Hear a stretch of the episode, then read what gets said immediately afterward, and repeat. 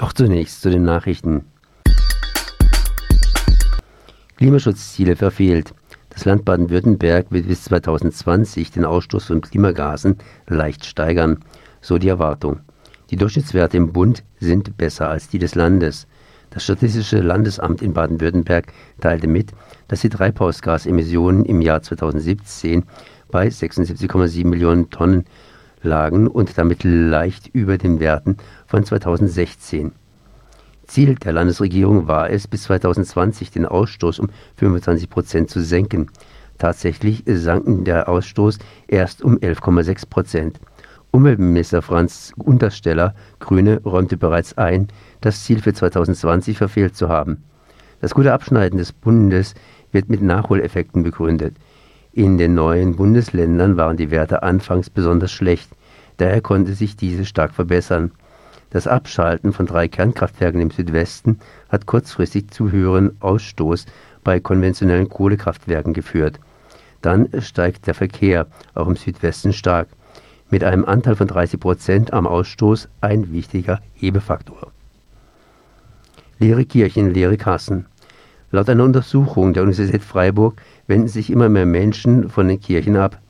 Bis im Jahr 2060 könnte sich die Zahl der Mitglieder halbieren. Hauptgründe sind Austritte, weniger Taufen sowie die alternde Bevölkerung. Bei den Austritten fällt ein Zusammenhang mit den Veröffentlichungen zum Kindesmissbrauch in den Kirchen auf. Das hat Auswirkungen auf das Kirchensteueraufkommen. In der Studie wird ein realer Kaufkraftverlust für die Kirchen von 51 Prozent bis 2060 erwartet.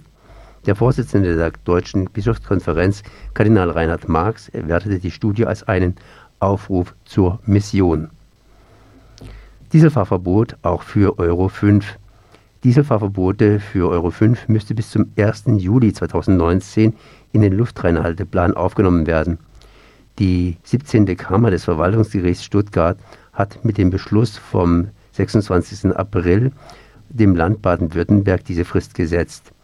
Sollte das Land seine Verpflichtungen nicht nachkommen, droht ein Zwangsgeld in Höhe von, äh, von 10.000 10.000 Euro.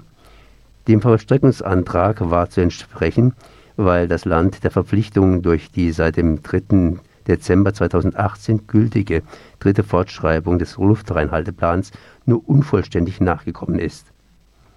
Sorge um das Grundwasser. Wie Strom aus der Steckdose kommt Wasser aus dem Hahn. Die Menschen im Rheingraben leben auf einem riesigen Wasserreservoir. Die grenzüberschreitende Bestandsaufnahme der Grundwasserqualität im Oberrheingraben brachte jetzt für die Grundwasserqualität Folgendes zutage. Insgesamt wurden 172 Parameter an über 1500 Messstellen von Basel bis Mainz analysiert. Gefunden wurde ein breites Spektrum von Schadstoffen menschlichen Ursprungs im Grundwasser. Wenigstens einem der gemessenen Parameter erfüllten 44 Prozent der Grundwassermessstellen im Oberrheingraben die gemessenen Kriterien für Trinkwasserqualität nicht. Verglichen zu 2009 ist keine Verbesserung erfolgt. Erneut große Abschiebung. Am 26. April wurden 80 Menschen nach Serbien, 38 und Mazedonien 42 abgeschoben. Wieder leistete Grün-Schwarz Amtshilfe für zahlreiche andere Bundesländer. Lediglich die Hälfte der Betroffenen kam aus Baden-Württemberg.